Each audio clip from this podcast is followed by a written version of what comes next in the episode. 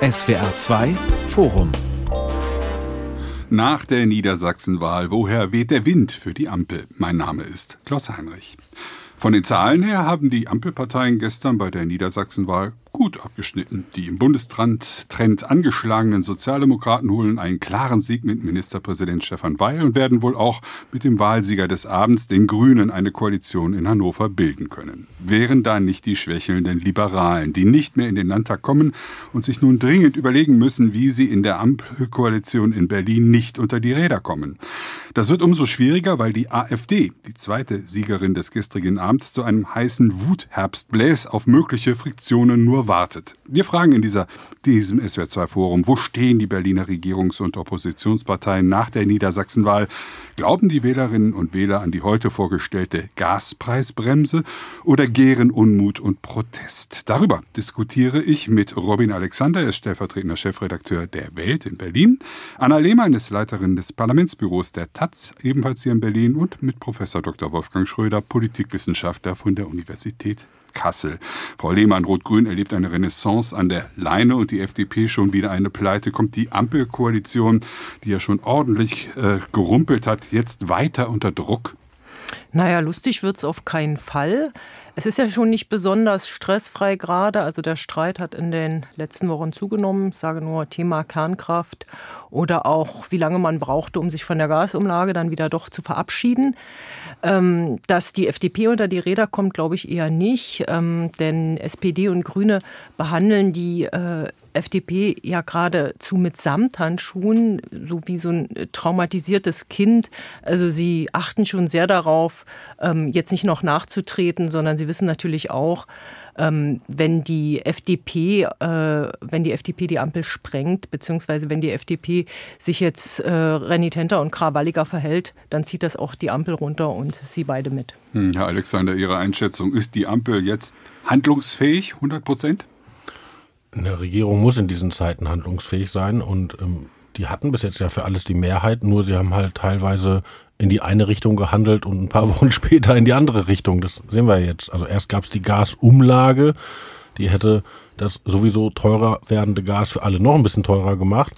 Und jetzt soll es eine Gasbremse geben, wo es billiger wird. Und man hatte erst die eine und dann die andere Idee. Allerdings muss man fairerweise sagen, da hängen die drei Parteien alle gleich mit drin. Hm.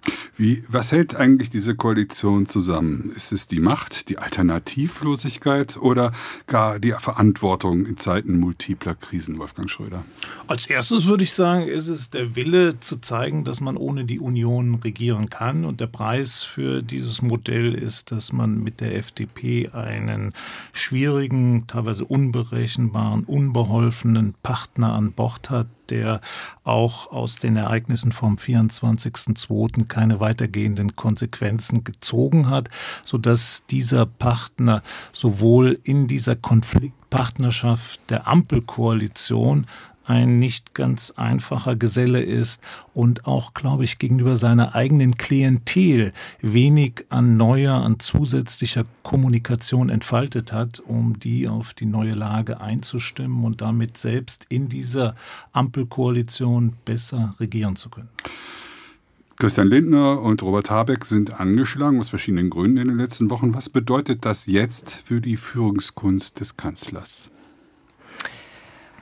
Ja, der Kanzler hat sich ja immer so als Moderator gesehen, der über den Dingen steht und ähm, hat zum Teil auch davon profitiert. Also so, so nach dem Motto, wenn zwei sich streiten, dann freut sich der Dritte. Das wird jetzt nicht mehr genügen. Ähm, ich glaube, die Menschen erwarten doch zu Recht mehr klare Ansagen, Ansagen mehr Geschlossenheit und die heimliche Freude der SPD darüber, dass äh, der Popularitätskönig Robert Habeck doch auch ein bisschen Schaden nimmt, die dürfte recht begrenzt sein, weil, ähm, wie gesagt, das beschädigt dann auch das Gesamtbild. Also mehr Führung, mehr Geschlossenheit, auch mehr Klarheit. Wo soll es denn hingehen? Wie stark, wie schwach ist Olaf Scholz jetzt nach der Wahl in Niedersachsen? Ich finde, dass die Wahl für Olaf Scholz gut ausgegangen ist. Und ich nehme mal einen historischen Vergleich. Als die erste rot-grüne Regierung begonnen hat, Schröder-Fischer 1998, da gerieten die schnell durch handwerkliche Fehler und den großen Krach mit Lafontaine und so in schwere Wasser. Und dann haben die reihenweise Landtagswahlen verloren. Also zum Beispiel in Hessen, das war der Aufstieg eines gewissen Roland Koch oder in Niedersachsen gegen Christian Wulff. Also die Union konnte sich relativ schnell erneuern, neue Leute hervorbringen auf der Landesebene in Opposition zu diesem schwachen Regierungsbündnis. Und jetzt haben wir wieder ein Bündnis, das, wir haben ja schon drüber gesprochen, handwerklich schwach agiert das, und auch natürlich unter großem Druck von außen steht. Also in dieser Zeit muss man auch erstmal regieren können. Aber es gelingt der Union nicht, den Akzent dagegen zu setzen, weil sonst hätte gestern ein Unionskandidat gewonnen und nicht ein SPD-Ministerpräsident. Die Führungskunst des Kanzlers und die beiden äh, ja, mit denen er das im Grunde genommen alles ausknobeln muss in der Koalition mit Christian Lindner, mit Robert Habeck. Wie geht dieses Spiel weiter? Es ist nicht absehbar, dass eine neue Spielregel eingeführt wird. Das heißt, der Kanzler wird weiter eher der Moderator sein, der auf die Belange der beiden Mitstreiter eingeht, der vor allen Dingen interessanterweise, das hat man von Anfang an nicht so gesehen, sehr bemüht ist, eine stabile Achse zu Lindner zu entwickeln, weiterzuentwickeln und zu stabilisieren.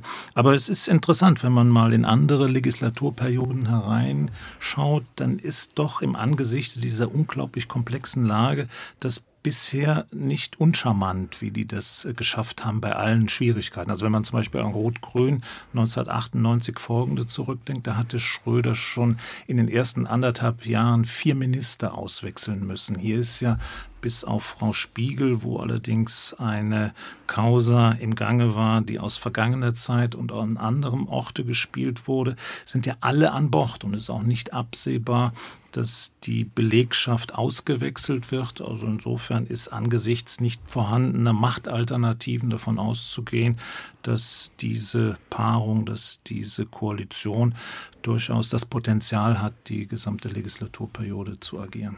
Die Landtagswahl in Niedersachsen wurde ja von den Themen vor allem von der Energiepolitik her bestimmt. Gewonnen hat die Seriosität und Handlungsfähigkeit äh, des Stefan Weil, aber auch die Grünen und die AfD mit sehr unterschiedlichen Antworten auf die Ängste der Bürger. Heute hat ja die Gaspreiskommission einen Vorschlag gemacht. Der Staat soll die Gasrechnungen für den Dezember übernehmen. Ab März soll es dann einen wie auch immer gearteten Deckel geben. 80 Prozent davon ist die Rede. Es sind noch keine Entscheidungen, sondern Vorschläge. Ist das die richtige Antwort auf die Krise, Frau Lehmann? Ist das kluge Politik, die da erstmal vorgeschlagen wird? Naja, erstmal sagen Sie ja zu Recht, sind es äh, Vorschläge von Experten. Politik müssen dann, muss dann, äh, die Regierung muss der Bundestag, müssen auch die Länder draus machen. Ähm, ich finde den, das jetzt vorgestellte Modell eine ganz gute Mischung aus äh, Schnelligkeit und dem Versuch, die Gaspreise letztendlich zu deckeln.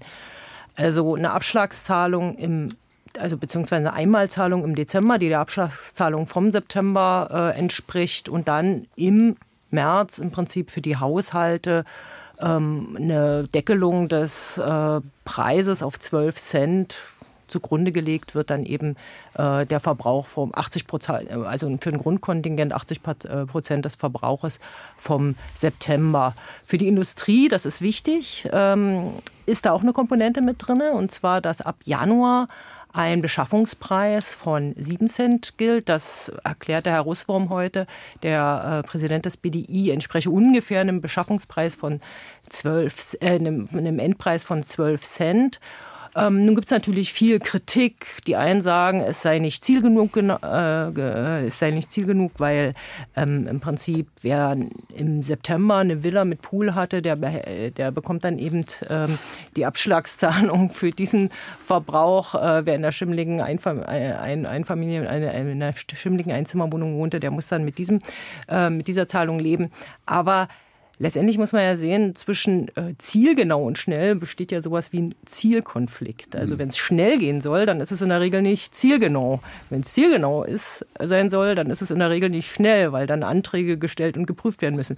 Ich finde das für die Kürze der Zeit einen ganz ausgewogenen Vorschlag, in dem sich jeder wiederfindet. Die Gewerkschaften haben nicht ohne Grund gesagt, eigentlich haut das so ganz gut hin. Nun muss man gucken, was die Politik draus macht. Und man kann auch noch mal überlegen, ob es tatsächlich ab März, dann äh, kommt der Frühjahr, die Heizperiode endet so langsam, ob das dann der richtige Zeitpunkt ist, die Preise zu deckeln. Ich glaube, viele Leute brauchen das schon früher. Auf alle Fälle scheint ja Weihnachten gerettet zu sein, damit auch die Weihnachtsmärkte und die Glühweinstände. Aber ohne Flachse, Alexander. Das Modell der Kommission, ist das eher sozial, eher energiepolitisch oder eher ökologisch? Also die Kommission hat ja eigentlich gesagt, wir haben unser Modell nicht fertig. Deshalb erstmal ähm, dieses, diese simpelste aller Lösungen, einmal einfach einen Kladderadatsch überweisen und äh, dann im März kommt das richtige Konzept. Und da kann man die, die Mitglieder der Kommission nicht kritisieren, weil die hatten, wenn ich richtig gezählt habe, elf Tage Zeit, das zu beraten. Aber die Frage ist, warum haben die denn so spät angefangen?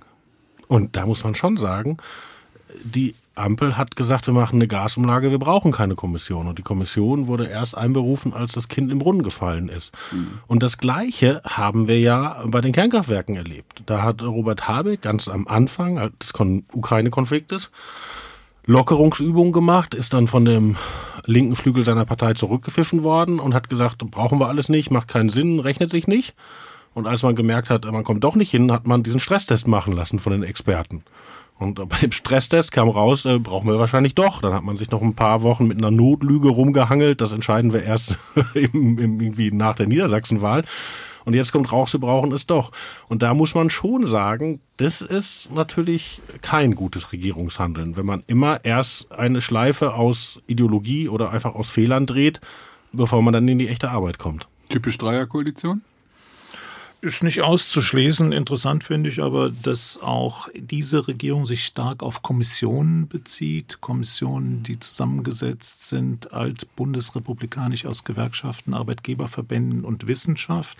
Wir haben drei von diesen Formaten augenblicklich laufen. Wir haben die konzertierte Aktion, wir haben das, die Allianz für Transformation und dann natürlich in allen Ministerien ähnlich aufgebaute Strukturen die für sich genommen auch möglicherweise den Prozess nicht unbedingt beschleunigen, ne, weil die ja auch eigene Welten für sich darstellen. Aber sie können dazu beitragen, die Legitimationsfähigkeit der Politik zu erhöhen. Und es werden natürlich Erfahrungen, Interessen aus unterschiedlichen Bereichen hineingenommen. Und interessant finde ich ja diesmal diese Kombination Wissenschaft und Arbeitgeber und Gewerkschaften. Das ist eine Corona. Kombination, die ja. in dieser Form eher selten. Aus der Geschichte lernen, würde ich sagen. Aber dass das jetzt so lange gedauert hat, das liegt ja nicht an der Kommission. Ja, habe ich gar nicht ähm, gesagt. Genau, aber das, das, das, äh, die Kommission, die hat im Prinzip, die hat ja die Nacht durchgearbeitet. Ne? Die haben im Prinzip einen Auftrag gehabt, entwickelt hier mal ein Modell und dann wurde ihnen gesagt, aber bis übermorgen müsste fertig sein. Und äh, ja, da gebe ich Robin Alexander recht. Das war natürlich ein Fehler, dass man gesagt hat, ähm, Gaspreisdeckel-Modelle gab es schon ab Februar. Mhm. Also da, da gab es die ersten Modelle für den Gaspreisdeckel und dass man das nicht hat kommen sehen, dass das ein massives Problem wird, was da oft einen zurollt. Äh, ja, das war im Prinzip politische Blindheit. Da hätte man, das hätte man früher erkennen müssen. Aber okay, ich meine, man ist in einer Krise. Es äh, wäre jetzt vielleicht vermessen zu sagen, alle machen von Anfang an alles richtig, aber bei der, Gaspreis, äh, beim, bei der Gasumlage war es so offensichtlich. Es gab so von Anfang an Kritik daran. Es war so un also es, es war einfach für viele so unverständlich, warum jetzt die Hälfte der Menschen, die zufällig eine Gasheizung haben, die Mehrkosten tragen sollen, beziehungsweise äh, die, hohen, äh, die hohen Marktpreise abfedern sollen. Insofern hat man sich an der Stelle viel zu viel Zeit gelassen bei der Kernkraft. Äh, da bin ich anderer Meinung, aber das ist vielleicht nochmal ein getrenntes Thema. Ein interessanter Punkt bei dem äh, ist ja auch, dass wir die Position verankert haben, es muss vom Preis her gedeckelt werden, es muss hinreichend viel an Energie zur Verfügung stehen. Aber die dritte Dimension des Sparens, die ist nicht so richtig greifbar, wie die funktionieren soll. Na gut, die ist mit Modell. drin. Die ist mit drin. Ne? Ich meine, wenn man davon ausgeht, ein Preis von 12 Cent, das ist ungefähr eine Verdopplung des Preises, den wir vor dem Krieg hatten. Also wir haben doppelt so hohe, wir werden doppelt so hohe Rechnungen haben und außerdem werden ja nur 80 Prozent äh, subventioniert. Das heißt, die Menschen haben dennoch einen Anreiz zu sagen, ich gehe 20 Prozent runter. Das ist ungefähr das, was bei den privaten Haushalten an Gas eingespart werden muss. Äh, damit dann tatsächlich auch Nachfrage und Angebot wieder übereinstimmen. Mhm. Heute ist Montag. Es wird wahrscheinlich wieder demonstriert werden auf Deutschlands Straßen und Plätzen gegen hohe Energiekosten, gegen die Inflation. Wie viele Menschen das sein werden, werden wir sehen. Die AfD hat am letzten Samstag 10.000 Menschen vor dem Reichstag mobilisieren können, immerhin. Rechte und Linke wollen vom Frust und von der Angst äh, der Menschen politisches Kapital schlagen, hoffen auf einen heißen Herbst. Wird es einen solchen heißen Herbst geben? Naja, die, äh, für die AfD, die, äh, die kriegt ja schon rote Bäckchen vor Freude. Ja. ja. Also für dieses gerade heiß genug. Die hofft ja also auf so eine Art Verele Verelendungsstrategie. Hauptsache, es geht allen schlecht genug, wir profitieren davon. Das Gefährliche ist ja, dass sie keine Lösung anbieten. Also es geht ihnen ja nicht darum, konstruktiv Politik zu machen, sondern im Grunde geht es ihnen um den Umsturz. Also wenn man es ganz zu Ende denkt. Äh, für die ja, Linke. Ich glaube, man sollte fairerweise schon sagen, dass die AfD nicht den Umsturz propagiert, sondern durch Wahlen die Politik verändern will. Na gut, das, aber Teile der Politik, die das ist, äh, muss deshalb nicht meine Lieblingspartei sein, aber ich glaube, die Redlichkeit gebietet, dass die schon auf Wahlen setzen und nicht auf die Revolution. Ja, aber der einflussreiche Flügel, also der jetzt als Flügel so offiziell nicht mehr äh, existiert, der hegt schon Umsturzfantasien. Na gut, aber der Punkt ist ja, es wird ja in der Öffentlichkeit seit Juni, Juli über den heißen Herbst spekuliert.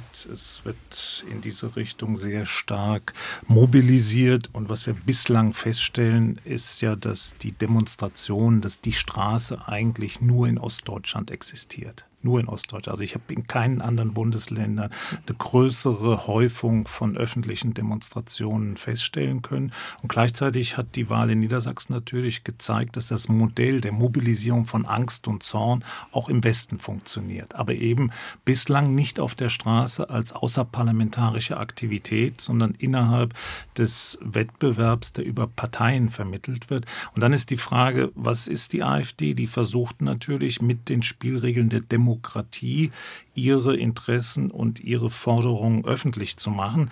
Und wie wir in Ungarn und in anderen Ländern sehen, wenn sie an der Macht sind, werden sie natürlich schon darauf setzen, dass sie den Korridor des Demokratischen einschränken. Das ist, glaube ich, ziemlich klar. Aber die Mittel zum Machterwerb sind erstmal demokratisch. Fakt ist, dass Sie seit erstem Mal seit drei Jahren wieder zulegen konnten bei einer Wahl im Landtag oder im Bundestag. Ähm, das ist Ihnen in Niedersachsen gelungen. Könnte auch ein Hinweis darauf sein, dass es auch in Westdeutschland grummelt, auch wenn es dort keine Demonstrationen gibt, wie Wolfgang Schröder gerade festgestellt hat. Die AfD hat gewonnen bei der, bei der Landtagswahl gestern bei der Union 45.000 Stimmen, bei der FDP 40.000, bei der SPD 30.000, bei den Nichtwählern überall so ein bisschen Staubsaugereffekt. Das sind die Frustrierten von den klassischen Parteien die Treibsand sind und dann nicht bleiben und jetzt einfach nur mal ihren Protest hinterlegen wollen? Ich würde so sagen. Ja. Weil es gab, gab ja gestern auch noch eine andere Wahl, eine Stichwahl in Cottbus. Da wurde hm. der Oberbürgermeister gewählt und da hat der SPD-Kandidat mit sehr großem Abstand gewonnen. Also da sieht man, also als Protest, äh, als Protest hm. äh, äh, funktioniert die äh, AfD gut, so als äh, eine Art Boxsack. Da kann ich drauf, oder beziehungsweise falsches Wort, aber äh, da kann ich meinen Protest abladen. abladen. Aber wenn es um konkrete Lösungen geht, um Handlungs Entscheidungskompetenz, dann trauen die Menschen doch Gott sei Dank den anderen Kandidaten mehr zu. Wobei man da sagen ja. muss, in Cottbus waren fünf Parteien auf Seiten des jetzt gewählten Oberbürgermeisters und nur eine Partei auf der Seite des Gegenkandidaten. Na, und der Dank. eine hatte 32 Prozent errungen. Ja, also 32 Prozent. mehr als die Partei ansonsten auf die Waagschale bringt. Mhm. Nach der Niedersachsenwahl fragen wir in diesem SWR2-Forum, woher weht der Wind für die Ampel? Schauen wir mal auf die Wahlverliererin gestern, die FDP, die ja durchaus Troublemaker sein kann, dann auch auf der Bundesebene. Vier verlorene Wahlen hintereinander für die FDP. Hat sie alles falsch gemacht in der Bundesregierung? Fragt sich natürlich nicht nur Christian Lindner. Müssen wir mehr Profil zeigen und das äh, damit den Regierungsapparat möglicherweise ein wenig lähmen? Müssen wir ähm, Möglichkeiten schaffen und die Regierungspolitik effizienter machen und werden dann profilloser. Ein, ist das ein Dilemma, das nicht zu lösen ist für Christian Lindner und die FDP? Das ist eine Falle, in der bisher die SPD saß. Mhm. Die SPD hatte ja in den Merkel-Jahren als Juniorpartner immer viel von ihrem Programm durchgesetzt. Also eigentlich mehr als die Union. Ja. Ähm, und das Problem war, dass sie das immer kommuniziert haben, wir haben das jetzt geschafft, aber eigentlich hätten wir uns noch mehr gewünscht. Und äh, das ist schwierig, weil das dieses Mehrwünschen immer das Erreichte entwertet, ja. Und das Gleiche hat ja jetzt Christian Lindner gemacht. Also nehmen wir doch mal den Fall der Kernkraftwerke. Zwei Parteien der Ampel haben gesagt, das brauchen wir nicht, das wollen wir nicht. Eine wollte die verlängern und ähm, die war auch noch in der in der sozusagen ähm, defensiven Situation, weil man dafür ja ein Gesetz ändern muss. Also wenn man sich nicht einigt, passiert gar nichts. So, und jetzt werden schon mal zwei länger laufen. Also könnte man ja eigentlich sagen, da hat die FDP sich ein ganzes Stück weit durchgesetzt, obwohl sie nichts äh, auf ihrer Seite hat, äh, als in diesem Fall den gesunden Menschenverstand, was in der Politik ja gar nicht immer viel ist. Aber Lindner hat halt genau diesen, diese Kommunikation gemacht. Das reicht uns nicht, das muss alles noch mehr werden. Und das ist eine schwierige Kommunikation. Und da findet man auch schwer raus, weil einerseits muss man ja sein Programm vorstellen, also auch die Maximalforderung. Und andererseits muss man auch Lösungen bringen. Und das ist wirklich etwas, da hat die SPD mehr, äh, fast ein Jahrzehnt dran geknackt und mal gucken, ob die FDP es schneller hinkriegt. Also, also kann ein Olaf Scholz ja seinem äh, Koalitionskollegen Christian Lindner ein paar Tipps geben, Frau Lehmann. Also wenn ich dich richtig verstanden habe, Robin, dann hat, haben die Wähler in Niedersachsen, die Wählerinnen und Wähler äh, jetzt gegen den gesunden Menschenverstand entschieden. Denn sie haben, äh, die FDP hat ganz klar auf Kernkraft gesetzt, jetzt zu einem Wahlkampfthema gemacht, es gab Plakate, AKW jetzt weiterlaufen lassen. Und es hat offenbar Anna, da hast du in der letzten Woche nicht gut genützt. aufgepasst, Sicher. weil der äh, Herr Habeck hat ja in der letzten Woche extra den Schwenk gemacht und die Überlegung, die zwei laufen zu lassen, extra vor die Landtagswahl gezogen. Ja, also es standen zwei Parteien zur Wahl, die gesagt haben, wir lassen die AKW, zwei AKWs länger laufen und eine Partei, die gesagt hatte, wir machen das und wünschen uns noch mehr. Lieber Robin, Nachhilfe in Geografie. Also die, äh, das Kernkraft, das dezidiert nicht weiterlaufen soll, liegt im Emsland. Ja, aber das, das, ist Niedersachsen. Ist doch nicht nur in der deutschen Ökobewegung das beliebte Prinzip, ich möchte gerne alles Mögliche haben, aber nicht in meinem Vorgarten. Also das ist eingeübte Staatspraxis bei uns. Also der, die CDU, die CDU hat ja die Wahl in Niedersachsen ganz dezidiert zum Ab, äh, zur Abstimmung über die, über die Kernkraft gemacht. Ähm, das hat der äh, Bundesvorsitzende Friedrich Merz sogar in einem Tweet vier Tage vor der Wahl so gesagt. Und wenn es danach geht, dann haben die Wählerinnen und Wähler in Niedersachsen eben gegen die Kernkraft gesetzt, äh, gewählt. Und noch mehr, der äh, Stefan Weil, der hat ja, der hat ja lange, bevor das, bevor das Thema wieder virulent wurde, gesagt, ich möchte Niedersachsen zum Energieland Nummer eins machen. Und zwar mit Erneuerbaren und mit grünem Wasserstoff. Und das überzeugt die Leute offenbar mehr als so eine Debatte von gestern über Kohle und AKW. Also, der Jürgen Trittin, den ich übrigens vor dieser Sendung hier auf dem Flur traf, der wohnt in Niedersachsen und ist der Schutzheilige der deutschen AKW-Bewegung. Und der war dagegen, dass man überhaupt irgendwas bei diesen AKWs macht. Er hat sich aber bei den Grünen nicht durchgesetzt, sondern es hat sich der Herr Habeck durchgesetzt, der gesagt hat, wir kommen nicht drüber hin, es hilft nichts, wir lassen zwei von denen länger laufen daraus eine Position zu machen, alle haben streng nach der Katechese der AKW-Bewegung in Niedersachsen gewählt, das scheint mir gewagt. Aber ich, die Perspektive der Leute, die der FDP jetzt nicht mehr das Vertrauen geschenkt haben, ist vermutlich nicht so äh, sophisticated, wie das in ihrem Dialog aussieht, sondern die sehen einfach, dass diese Partei in der Regierung ist, dass es ihnen schlecht geht, dass man eine andere Grundorientierung benötigt. Wir erkennen einen starken Drive von denen, die Statusängste haben, von denen, die Klein- und Gewerbe mittlerer Größe betreiben und sich von der FDP zur AfD bewegen. Ich glaube nicht, dass die das an der Atomkraft festmachen, sondern die sehen hier eine FDP, die in ein Bündnis eingebunden ist, die genau das Gegenteil macht von dem, was sie glauben, was richtig ist. Und das ist in der Tat ein Problem für die FDP, weil sie bislang eigentlich ihr Programm einfach stoisch fortführt und keine neuen Angebote unterbreitet. Und dann würde ich aber sagen, weil die Frage war ja, was bedeutet das jetzt für die Bundespolitik? Ich glaube, es bedeutet gar nichts, weil die FDP ist eine Bundespartei. Sie hat ein paar Schwerpunkte in Baden-Württemberg und Hessen, in dem einen oder anderen Stadtstaat mal. Aber ansonsten läuft die um die fünf Prozent in den Ländern. Und das spielt für die Grundausrichtung dieser Partei keine große Rolle. Für die Grundausrichtung wird es eher wichtig sein, ob sie neue Akzente setzen kann, ob sie eine neue Anmutung entwickelt, ob sie mit dieser dezidierten Engführung auf die Steuerstaatlichkeit anders umgehen kann in der Kriegskonstellation. Weil wir befinden uns im Kriegszustand. Und mhm. das bedeutet, dass eine FDP, die so tut, als hätte es den 24. Februar nicht gegeben, einfach in schweres Fahrwasser kommen wird und da wird sie Veränderungen vornehmen müssen und das wird als erstes bei der Schuldenbremse der Fall sein. Es geht ums Geld. Der Finanzminister heißt Christian Lindner und er macht eine Finanzpolitik, die der anderen wahrscheinlich vorgeworfen hätte, nämlich mit Schattenhaushalten. Stichwort Bundeswehr, Stichwort Ökowende, aber auch äh, Stichwort jetzt die 200 Milliarden für das Energiepaket beziehungsweise das Schonpaket für die Bevölkerung in Schattenhaushalten ausgelagert. Ein beliebter Trick, den die FDP früher immer angeprangert hat. Ist die Finanzpolitik von Christian Lindner das Problem? Ich glaube, das ist nicht das Problem, sondern das Problem ist, wie sie es verkaufen. Ich gebe Ihnen da äh, recht, Herr Schröder, dass ähm, die Anmutung der FDP, ähm, die stimmt einfach nicht. Ich meine, eine Partei, die sich dezidiert als Fortschrittspartei verkauft, wird die ganze Zeit nur als Bremser wahrgenommen. Und auch die Grünen, die werfen ja reihenweise Überzeugungen über Bord. Also ähm, die lassen Kernkraftwerke weiterlaufen, die stimmen zu, dass Dörfer abgebaggert werden, die nehmen Kohlekraftwerke in, wieder in Betrieb. Die sind für Waffenlieferungen. Ähm, alles äh, nach dem Grundsatz, äh, wenn die Fakten sich ändern, dann bin ich auch bereit, meine Meinung zu ändern. Und ähm, da hat man einfach den Eindruck, also diese ja, Ideologielosigkeit, das ist, man wirft ihnen ja mal Ideologie und Ver Verbohrtheit vor, aber diese Ideologielosigkeit, dieser Pragmatismus, das ist in, im Moment ihr großes Plus. Und das Plus der FDP oder nee, der, nicht der, der, Grünen? der, der Grünen. Der Grünen. Und äh, Ah. die FDP äh, die ver verkörpert genau das Gegenteil.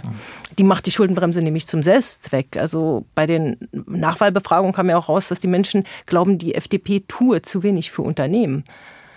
Also eigentlich müssten die ja jetzt sagen, also unser Ziel ist es, Unternehmen zu helfen. Wie können wir das machen in der Krise? Da Ich glaube, da handelt es sich um ein Missverständnis. Wenn man für Marktwirtschaft ist, ist man für den Markt als System, nicht dafür, dass der Staat einzelnen Unternehmen Geld schenkt. Ja, aber das ist ja das Problem. In der Zeit, wo die Märkte sich so, so, so dysfunktional oder zum Teil also dysfunktional und so, so irre verhalten, wie zum Beispiel jetzt der Strommarkt. Du kannst natürlich sagen, lass mal alles laufen. Aber dann sagen die Ja, Unternehmen, man kann- wir also- können es nicht bezahlen. Liebe FDP, du bist doch unser Anwalt, hilf uns. Ja, aber ich glaube, da tut man der FDP jetzt Unrecht. Die sind ja nicht angetreten, wir organisieren Staatshilfen für Unternehmen. Das ist, glaube ich, nicht deren Idee. Deren Idee ist, wir organisieren einen Markt, auf dem sich Unternehmen bewegen. Und das ist etwas ganz anderes. Aber Ihnen sind ja die Wähler, wenn man sich die Wählerwanderung jetzt in Niedersachsen gestern anguckt, gerade dort weggebrochen. Die Stammwähler sind ja gegangen. Die Jungen sind geblieben. Da hat die FDP tatsächlich einen Plus. Vielleicht auch etwas, worauf sie aufbauen kann in, in der Zukunft. Sie hat ja bei der Bundestagswahl, glaube ich, bei den Erstwählern 23 Prozent bekommen. Genauso viel wie die Grünen. Also mal die Vorstellung, die äh, Jugend sei grün oder so, ist gespalten. Es gibt halt verschiedene Fraktionen von Jugendlichen und zwei starke Strömungen sind der FDP und der Grünen Flügel. Gut, die FDP relativ stark verankert bei den Jungen, aber bei den Stammwählern, die sind zum Teil zur AfD gegangen oder zu anderen Parteien oder zu den Nichtwählern, da hat die FDP doch ein veritables Problem. Kann man dieser Partei noch helfen? Ich denke, man kann ihr sehr gut helfen, weil sie hat ja Wurzeln, sie hat äh, Beziehungen, die durchaus dieser Situation des Krieges Rechnung tragen könnten, dass man sagt, also wir sind eine freiheitliche Partei, wir sind eine marktwirtschaftliche Partei, der Krieg hat andere Gesetze in Gang gesetzt und weil er andere Gesetze in Gang gesetzt hat und wir aber unserer Klientel glaubhaft versichern wollen, dass wir unsere Disposition in Richtung Markt, in Richtung Freiheit nicht einfach an der Garderobe ablegen, müssen wir jetzt temporär bestimmte Dinge tun, ohne die die Märkte, ohne die die Unternehmen nicht überleben können. Und das kommt ja sukzessiv und da kommt das Tempoargument von Ihnen, Herr Alexander. Das äh, wird ja durch die FDP stark ausgebremst, weil sie mit ihrer Schwerfälligkeit, sich auf veränderte Verhältnisse einzulassen, eine schnelle, direktere Hilfe für die Märkte und die Unternehmen eher erschwert, als dass es sie verbessert. Jetzt muss ich mal das, äh, also ich will gar nicht das Lied der FDP singen, weil ich denen gar nicht persönlich so wahnsinnig nahe stehe, aber ich, dass hier kein verzerrtes Bild im Radio entsteht. Also das Sondervermögen für die Bundeswehr, 100 Milliarden jenseits des äh, normalen Haushaltes, das geschah in Tagen. Und der Tempoverlust bei der Gasumlage, den wir gerade schon besprochen haben, den hat nicht Herr Lindner verursacht. Es ist im Gegenteil, glaube ich, die Schwierigkeit und auch die also es gibt eine breite Perzeption aus linker Sicht, die man vielleicht auch in dieser Sendung jetzt vermittelt ein bisschen bekommt. Jetzt, wo die Krise da ist, muss die FDP doch eigentlich einsehen, dass es so ist, wie wir schon immer gesagt haben. Ich gebe zwei Beispiele. Ähm, Es gab auf der Seite der SPD-Fraktion und der Grünen einen großen Aufschrei, diesmal nicht die kalte Progression abzuschaffen.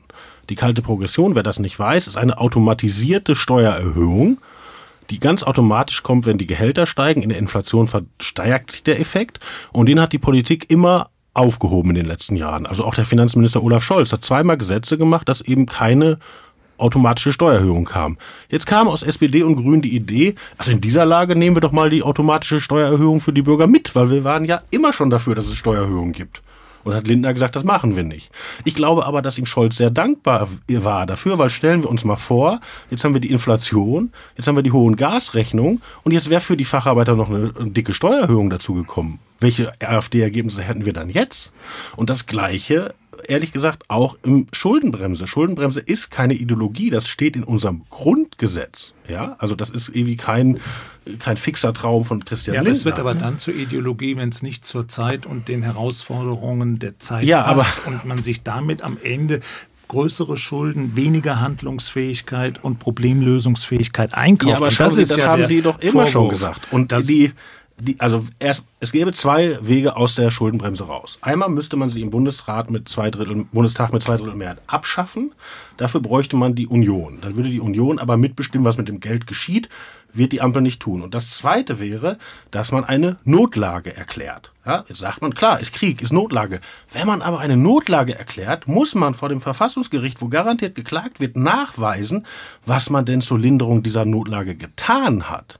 Weil wenn man eine Notlage hat, kann man nicht sagen, unsere ganzen Sozialprogramme, die ziehen wir aber hart durch, wie wir es uns im Koalitionsvertrag vorgenommen haben. Und das will die Ampel. Also die Aufhebung der Schuldenbremse ohne Sparpolitik anderswo ist gegen den Geist des Grundgesetzes. Und deshalb ist diese Lindner Idee, ich tue 100 Milliarden für die Bundeswehr auf die Seite, 70 Milliarden ein bisschen gemogelt von Corona fürs Klima und jetzt noch 200 Milliarden für die Gaspreis für den Gas aber ich versuche wenigstens im Haushalt den Deckel drauf zu halten. Das ist uns da. Das muss ich nicht teilen. Aber dass man das versteht, dass diese Position in sich schlüssig ist, das finde ich, kann man schon machen. Ja, aber als Flickwerk. Und als Flickwerk wird sie der Politik auf die Füße fallen, weil wenn die Spielregeln sich so grundlegend verändert haben, wie wir das jetzt durch den Krieg haben, wird man da ja nicht von einer kurzen temporären Unterbrechung des normalen Zyklus ausgehen können, sondern wir werden es hier mit einer Belastung zu tun haben, die über einige Jahre geht. Und wenn die politisch Verantwortlichen daraus keine Konsequenzen ziehen und sagen, Leute, wenn wir jetzt nicht die Prinzipien des Regierungshandelns ein Stück weit auf diese Verhältnisse einstimmen, werden wir gegenüber unserer Klientel in unendliche Schwierigkeiten kommen. Wir werden unendlich endlich viel langsamer werden und wir werden die Konflikte, die in der Koalition bestehen, nicht austarieren können. Und deshalb bin ich strukturell dafür, dass man sagt, der Koalitionsvertrag ist ad acta zu legen und zwar nicht in dem Sinne, dass er keine Bedeutung mehr hat, sondern dass man drei, vier Prinzipien gemeinsam fixiert, vor deren Hintergrund der Koalitionsvertrag angewandt und weiterentwickelt wird. In Krisenzeiten. In dieser Krisenzeit. Ja. Und wenn man diese Entwicklung nicht tut, wird man permanent in Zerreißproben hineingehen, nur, weil die Spielregeln für das Neue nur nicht zwei Anmerkungen. Die Schuldenbremse steht nicht im Koalitionsvertrag, sondern im Grundgesetz. Das, das ist ein Unterschied. Und die zweite Anmerkung. Aber die Schuldenbremse haben wir auch jetzt schon mal ausgesetzt. Die, das ist kein Problem, die auszusetzen. Das hatte ich, ja, hatte ich ja gerade schon erklärt. Und die zweite Anmerkung, die Vorstellung, dass Gesellschaften, die sich in Krisen in Verschuldung flüchten, mittel- oder langfristig besser durchkommen ich glaube, da gibt es spätestens seit der Eurokrise große Fragezeichen, ob diese These wirklich stimmt. Das ist ja die Frage, wofür die Verschuldung eingesetzt wird. Ob sie nur konsumtiv eingesetzt wird oder wenn sie investiv eingesetzt wird. Ich bin dafür, dass man die konsumtive Dimension sich vornimmt, weil die konsumtive Dimension jetzt in der Krise heißt, dass man nicht alles mit der Gießkanne machen kann, sondern man muss verstärkt auf die Gruppen sich konzentrieren, die der besonderen Hilfe und Unterstützung bedürfen, um Mitnahmeeffekte möglichst zu minimieren. Und gleichzeitig haben wir enorme Investitionen Investitionsrückstände, die angegangen werden müssen, ohne die Beispiel Bundesbahn, Beispiel Infrastruktur, unsere Entwicklung als ökonomisches Land im Transformationsprozess nicht gelingt. Darf ich nochmal widersprechen oder fängt das ja, an zu nerven? Oder fängt das an zu nerven? Wir haben nur noch zehn Minuten und wir wollen noch über die CDU sprechen. Also auch das, ich, ich sage es einmal, weil das hört man ja immer. Ne? Also wir haben zu wenig Geld für Investitionen. Wenn man sich das dann mal konkret anschaut, nehmen wir mal einen Wahlkampfschlager der SPD aus dem letzten Bundestagswahlkampf. Wir bauen ganz viele Wohnungen. Da ist ja keiner dagegen, das ist ein kluger Vorschlag. So, und das Geld ist da. Trotzdem wird diese 400.000 Wohnungen, die Frau Geiwitz da angeplant hat, die Bauministerin, die werden nicht kommen, obwohl die finanziert sind. Wir haben nämlich gar nicht mehr die Bauarbeiter dafür. Wir haben auch Materialknappheit. So. Und das können Sie in allen äh, Politikfeldern durchziehen. Alle diese Töpfe, die die Politik immer vorstellt, kommen immer nicht völlig leer zurück, weil es so viel Geld unterwegs ist, dass der Staat es schlicht nicht ausgegeben kriegt. Und die, ja, aber man kann sich ja, also wenn sie jetzt eine Milliarde nicht ausgegeben kriegen, weil sie die Facharbeiter nicht haben, dann können sie noch eine zweite Milliarde daneben stellen, dann haben sie die Facharbeiter immer noch nicht. Und das ist das Problem, dass eben dieser Impuls, wir schmeißen alles mit Geld zu, nicht Aber funktioniert, der ist leider zu schlicht. Vielleicht ein kleiner Einwand, diese 360 Milliarden Euro, die jetzt in Schattenhaushalt, so muss man es ja nennen, geparkt sind, die dienen eben nicht dazu, Sozialprogramme zu finanzieren, sondern die dienen dazu, die Bundeswehr besser auszurüsten, die dienen dazu, Aber die Gaspreise zu subventionieren. Naja, weil du gesagt hast, die, die, die, äh, Bundes, äh, die, die Ampel will auf, auf Teufel komm raus jetzt ihre Sozialprogramme finanzieren und der arme Lindner muss es, Christian Lindner muss es ausbaden. Nee, so ist es nicht. Also die Schatten, die Schulden, die jetzt aufgenommen werden, die dienen eben nicht Sozialprogramme. Ja, die dienen der ja Krisenbekämpfung. Und das müsste Christian Lindner in der Krise dann auch stärker stärker deutlich machen, dass er hier äh, nicht die äh, jetzt, dass er, dass er nicht an der Schuldenbremse klebte, sondern dass er alles tut, um in der Krise wirksame Programme zu unterstützen, die diese Krise bekämpfen helfen. Aber das ist doch genau der Punkt. Normalerweise würde man jetzt sagen, oh je, die Lage hat sich verändert. Wir müssen den Haushalt umplanen. Wir haben Ausgaben, die wir noch nicht gesehen haben, die wir aber machen müssen. Das heißt, woanders müssen wir sparen oder wir müssen mehr Ausgaben, Ideen äh, zurückstellen, die wir hatten. So wäre ein normales Verfahren. Dafür fehlt aber die Kraft, weil Olaf Scholz nach der Zeitenwende zwei Tage später in die SPD-Fraktion ging und sagte, tut mir leid, wir müssen jetzt ganz viel für Waffen ausgeben, aber alles andere, was wir im Koalitionsvertrag haben, wird alles gemacht. Man könnte ja auch über neue Einnahmen sprechen. Und später hat er es auch dem DGB versprochen. So, und deshalb können die schon nicht in die können die nicht in das kommen, was man normalerweise täte und deshalb diese Schattenhaushalte. So, jetzt versucht der Moderator sich nochmal durchzusetzen und versucht mal zwei, drei Sätze zu sprechen über die anderen Parteien, über die wir jetzt so noch nicht gesprochen haben. Über die SPD haben wir gerade ein bisschen über ihre Rolle in der Regierung gesprochen. Vielleicht können wir das hintanlegen. Für die SPD lief es halt gestern gut. Ob wie viel davon äh, an Olaf Scholz gelegen hat oder ob er davon in erster Linie, zweiter Linie in erster Linie davon profitiert, was Stefan Weil durchaus auch in Abgrenzung geleistet hat zur Politik in Berlin. Das lassen wir jetzt mal aus, das ist auch schon diskutiert worden. Schauen wir doch auf die zweite, eigentlich größere Wahlverliererin, die CDU. Die hätte doch eigentlich die Wahl gestern gewinnen müssen, hat natürlich das Problem, als Juniorpartner eingebettet zu sein, Spagat machen zu müssen. Also es ist immer sehr unangenehm, einen äh, Landtagswahlkampf führen zu müssen. Den kann man schon mal verlieren. Aber normalerweise ist ja, Robin Alexander hat ja 1998 schon mal erinnert und 1999 kommt das äh, Retreat ja eigentlich sofort nach einer gewonnenen Bundestagswahl, insbesondere wenn es da einen Wechsel gegeben hat. Frau Lehmann, warum steht die CDU so schlecht da? Oh, ich bin gar nicht die Expertin für die CDU, das ist eher Robin Alexander, aber ich würde sagen, weil die CDU äh, erstens nicht den Eindruck erweckt, dass sie es bessern kann. Ja. Also sie macht auch äh, eine eher erratische Krisenpolitik beziehungsweise erratische Vorschläge. Ich glaube, die Leute haben nicht vergessen, dass Friedrich Merz noch im März gefordert hat, man müsste jetzt äh, schleunigst ein Embargo auch auf Gas einführen. Ähm, und jetzt, wo es soweit ist, ähm, ist er im Prinzip dann, sagt er, okay, Gasumlage will er auch nicht, muss auch weg und so mhm. weiter. Also ähm, man hat eben nicht den Eindruck, die CDU hat Besseres anzubieten, hat bessere Vorschläge anzubieten. Und zudem in Niedersachsen, da kommen noch die landespolitischen äh, Komponenten hinzu, schwacher Kandidat. Ähm, die äh, CDU gefangen in der GroKo ist ein Stück weit das, was die SPD auch erlebt hat.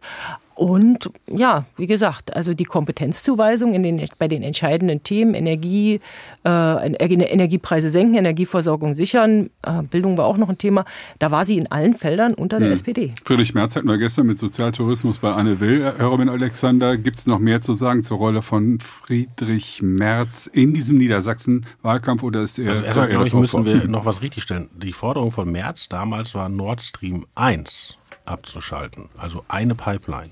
Und das war eine Reaktion auf die russischen Druck, Nord Stream 2 zu öffnen. Und Merz wollte damit ein Signal senden, dass man sich nicht unabhängig macht von den Pipelines, die durch die Ukraine laufen. Also ein totales Gasembargo hat er nicht gefordert. Ob das so clever war mit Nord Stream 1 ist eine andere Frage, aber muss man schon fairerweise richtig erzählen. Ich glaube, Merz hat tatsächlich ein Problem, weil die CDU weiß nicht, wofür sie steht. Kein Profil. Naja, also äh, der Herr Altusmann, der übrigens ein, ein, ganz netter Mensch ist, ist in, diesen Wahlkampf gegangen und hat gesagt, ich möchte mit den Grünen zusammen regieren und den Weil ablösen. Und dann gerieten die Grünen so ein bisschen in die Krise mit Herrn Habeck. Dann sagte Herr Altusmann, also ich möchte eigentlich mit der SPD weiter regieren in einer großen Koalition. Und äh, zwischendurch klang Herr Merz, ich glaube aus Versehen, auch mal einen Abend und einen Morgen lang wie die AfD mit dem Sozialtourismus. Mhm. So, und wenn man einmal mit Rot, einmal mit Grün und zwischendurch klingt mal wie die AfD, das ist natürlich kein Profil und das ist ein Problem. Was sollen Sie jetzt machen? Konstruktive Opposition im Bund oder muss sie auf Obstruktion setzen, die CDU? Was also ist ihre im, Chance? Also im Parlament macht die CDU eine ganz gute Figur, weil sie die Regierung herausfordert, vor sich hertreibt und da ist der Job von Merz gar nicht so schlecht. Ansonsten ist Merz derart sprunghaft, der hat beliebig teilweise in seinen Positionen, dass man sich nicht vorstellen mag, dieser Mensch hätte jetzt eine größere Verantwortung für diese Republik in der jetzigen Situation. Wenn man nochmal auf Niedersachsen zurückgeht, da ist es natürlich so, dass der Ministerpräsidentenbonus sehr stark absicherte, dass weil so eine Art Konfliktpartnerschaft mit der Regierung in Berlin praktizierte, so dass er selbst ein Stück weit Opposition zu Berlin gewesen ist und damit auch die Vorbehalte im Land ganz mhm. gut pazifieren konnte. Der weitere Kurs der äh, CDU muss halt davon ausgehen, dass man in der Tat ein bisschen Erneuerung benötigt. Und das ist nicht mit dem neuen Grundsatzprogramm getan, sondern da sind etwas grundsätzliche Herangehensweisen notwendig und das wird auch ein Stück weit von der Personality abhängen. Mhm. Also ob Merz sich durchsetzt oder eher äh, Daniel Günther oder äh, Wüst in Niedersachsen, in, in Nordrhein-Westfalen. Ich glaube übrigens nicht, dass äh, Friedrich Merz der Begriff Sozialtourismus irgendwie unbewusst entschlüpft ist. Er hat das Thema bewusst gesetzt und äh, das wirkte umso befremdlicher, äh, weil er ja im Frühjahr noch mit dem Zug in die Ukraine gereist ist und plötzlich spricht er von Sozialtourismus und wurde auch inzwischen widerlegt, dass äh, es dieses Phänomen im größeren Ausmaß gibt. Also es gibt überhaupt keine Zahlen dazu. Ja. Robin Alexander hat sich dazu gestern geäußert. Bei Anne Will, das wiederholen wir jetzt und nicht. Und im Podcast ja, und in der Welt. Und in der Welt, natürlich. Das, war der das, das muss ich auch mal sagen. Also ich fand das schrecklich, dass Friedrich Merz das mit dem Sozialtourismus gesagt hat, wirklich töricht. Aber wir haben jetzt schon drei Wochen lang drüber gesprochen und wiederholen es immer wieder. Also Ob irgendwann nicht. hängen wir auch mit drin. Ja, die Grünen müssen wir drauf schauen. Land starten immer gerne im Wahlkampf bei 20 Prozent. Haben wir jetzt im Bund erlebt, in mehreren Bundesländern, wieder in Niedersachsen und am Ende sind es 14, ich weiß nicht was, Prozent, 14,6 glaube ich oder 5 haben sie bekommen in Niedersachsen. Warum ist das so? Ja, sie werden dann, also das ist ja ein Phänomen, was die Grünen äh, eigentlich schon immer verfolgt. Ja. In Umfragen sind sie stark, wenn es darauf ankommt, sind sie, äh, wird es dann schwächer. Mhm. Also ist jetzt nichts Neues für sie. Trotzdem muss man ja konstatieren, sie sind die Partei, die am meisten dazugewonnen hat in Prozentpunkten. Ja. Und äh, sie sind, ähm, also das ist so, also haben sich nahezu verdoppelt und äh, sind aber trotzdem unter dem Bundestrend, sind etwa auf dem Niveau der Bundestagswahl. Ähm, man kann sagen, sie mit, sind mit Robert Habeck hochgegangen und sie sind mit ihm auch ein Stück weit wieder runtergegangen, aber trotzdem ist es ja ein Ergebnis, mit dem sie hochzufrieden sein können. Wir sind schon fast in der Schlussrunde, deshalb schauen wir ein bisschen nach vorne. Das waren jetzt vier Landtagswahlen. Äh, wir hatten die im Saarland, in Niedersachsen, Nordrhein-Westfalen, jetzt gestern in, nee, im Saarland, Niedersachsen, Schleswig-Holstein habe ich noch vergessen. Diese vier Wahlen nächstes Jahr sind es wahrscheinlich drei, möglicherweise vier, wenn in Berlin die Wahl wiederholt werden muss. Zumindest die Abgeordnetenhauswahl, weiß man noch nicht so genau. Das könnte im März sein, im Mai wird in Bremen gewählt und im Herbst dann in Hessen und Bayern sozusagen die deutschen Midterm-Wahlen, wenn man dann mal den Vergleich mit den USA zielen will, zumindest von der Bedeutung her, nicht von der, von der realen Funktion. Was wir, eine Aussicht haben wir im nächsten Jahr, Wolfgang Schreuder, fangen wir bei Ihnen an. Naja, was sich jetzt abzeichnet, ist ja eine erhebliche Stabilisierung in der Mitte. Das muss man ja auch mal sagen. Also trotz all dieser Probleme und der möglichen Entwicklung ins Extreme hinein haben wir eine außerordentlich starke Stabilität in der Mitte. Wenn man CDU, SPD, Grüne, FDP zusammennimmt, kommt man auf über 80 Prozent. Mhm. Das sind fast äh, westdeutsch, altwestdeutsche Ergebnisse. Mhm. Es ist nicht absehbar, dass es zu einem äh, durchschlagenden Veränderungsmodus kommt, gerade wenn man die Wahlen Zahlen des nächsten Jahres sich anschaut, das wird äh, große Kontinuität eher. Da ist ja. nichts Großes nach vorne zu erwarten. Die einzige Neuerung, die wir haben, ist, dass die AfD eventuell im Westen doch eine andere Kraft darstellen könnte. Ja. Ne? Ihre Prognose, Robin Alexander, wird die Ampel stabiler durch die Landtagswahlen im nächsten Jahr kommen, obwohl sie an sich so als Modell kaum antritt? Also exakt bis dahin äh, fließt noch viel Wasser durch den Rhein und die Lage ist ja sehr volatil. Und ich würde diese 16 Prozent für die AfD nicht unterschätzen. Niedersachsen mhm. war immer ein Land, wo es die ja, stimmt, Entschuldigung, wo es die ähm, AfD super schwer hatte. Ja. äh, wen die da aufgestellt haben als Personal war unter aller Kanone, die waren auch zerstritten und wenn es da schon klappt, oh oh, dann, äh, wenn im letzten, nächsten Jahr in Ostdeutschland gewählt werden würde, dann würde es ganz spannend werden nach der Niedersachsenwahl. Woher weht der Wind für die Ampel? Es diskutierten Robin Alexander, stellvertretender Chefredakteur der Welt in Berlin, Anna Lehmann, Leiterin des Parlamentsbüros der Taz in Berlin und Professor Dr. Wolfgang Schröder, Politikwissenschaftler von der Universität Kassel. Mein Name ist Klaus Heinrich.